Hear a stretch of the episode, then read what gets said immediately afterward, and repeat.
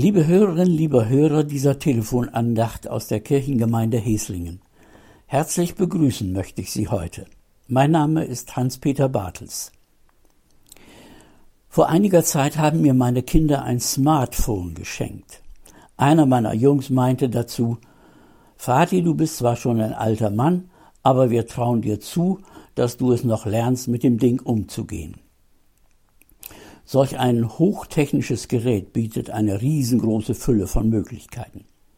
Einige davon habe ich inzwischen entdeckt und kann damit umgehen.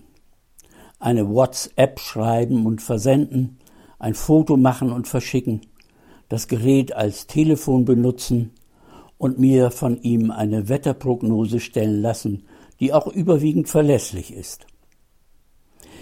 Wenn ich nun bei dem Smartphone die Ebene öffne, bei der ich WhatsApps lesen kann, die mir liebe Menschen zugeschickt haben, dann finde ich oben links das Wort Chats. Ich musste erst einmal in einem Wörterbuch nachgucken, ob es für dieses englische Wort auch eine deutsche Übersetzung gibt. Doch, die gibt es.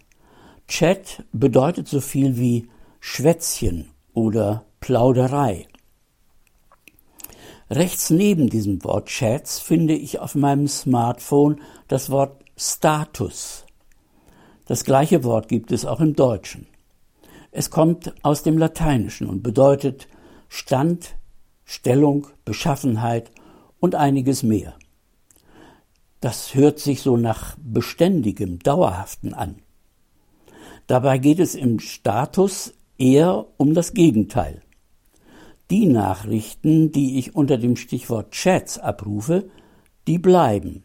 Die kann ich auch nach Tagen immer noch wieder lesen und anschauen. Das, was ich unter Status abrufe, das hat keinen Bestand. Auch wenn das Wort Status das scheinbar suggeriert. Die Nachrichten oder Fotos, die mir unter Status zugeschickt werden, die sind nach spätestens zwei Tagen verschwunden. Das ist besonders bedauerlich, wenn es sich zum Beispiel um ausgesprochen süße Fotos von unserer jüngsten Urenkelin handelt. Diese Vergänglichkeit des Status oder der Statusnachrichten und Fotos sind für mich ein Hinweis auf so vieles, was in unserem Leben vergänglich ist. Wie oft haben wir schon Augenblicke größten Glücks erlebt, die wir so gerne festgehalten hätten. Aber das ließen sie nicht mit sich machen. Wie gern würden wir liebe Menschen, die verstorben sind, noch dies und das fragen oder ihnen auch noch mal viel inniger sagen, wie sehr wir sie zum Beispiel als Gesprächspartner oder Ratgeber geschätzt haben und selbst der prächtige Blumenstrauß auf dem Wohnzimmertisch wird spätestens in wenigen Tagen so unansehnlich sein, dass er im Biomüll landet.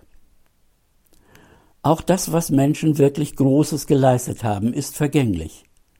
Vielleicht zwar nicht das, was sie geleistet oder erdacht haben, aber wer weiß denn heute noch, wer die Elektrizität oder die erste Kernspaltung entdeckt hat? Nichts ist so vergänglich wie der Ruhm. Das erfährt jeden Tag jeder, der sich mit Politik beschäftigt. Ja, und schließlich, ich bin auch vergänglich. Nicht nur, was ich geschafft und geleistet habe, auch ich selbst werde vergehen. Einmal nicht mehr da sein. Mein Körper wird im Laufe der Zeit wieder zerfallen. Meine Gedanken und Gefühle werden nicht mehr sein. So wie die Blätter im Herbst zu Boden taumeln, so wird auch mein Lebensflämmchen einmal verlöschen. Ich muss sagen, es fällt mir manchmal schwer, mir das vorzustellen. Ich spüre noch in mir alle Fasern des Lebens. Und das soll der Tod einfach so auslöschen können? Gerade habe ich die Blätter erwähnt, die im Herbst von den Bäumen fallen. Im nächsten Frühjahr aber wachsen wieder neue Blätter nach. Das ist für mich ein Bild für das, was uns die Bibel lehrt. Mit unserem irdischen Tod, der so unbegreiflich und unvorstellbar auch sein mag, ist eben nicht alles aus. Da wird zwar unser Körper zerfallen, Und die Worte, die meist am offenen Grab gesprochen werden, machen das ja überdeutlich. Erde zu Erde, Asche zu Asche, Staub zum Staube. Aber das ist nicht das endgültige Aus, das Nichts, hinter dem nichts mehr zu finden ist. Jesus hat gesagt, ich bin die Auferstehung und das Leben. Wer an mich glaubt, der wird leben, auch wenn er stirbt. Ich bin die Auferstehung und das Leben, hat Jesus gesagt. Das hat er noch gesagt, als er als Mensch unter den Menschen seiner Zeit lebte. Aber er hat dann später Tod und Auferstehung erlebt. Er hat sozusagen in der eigenen Auferstehung den Sieg über den irdischen Tod personifiziert. Dieses Leben nach dem Tod ist für uns ganz schwer vorstellbar.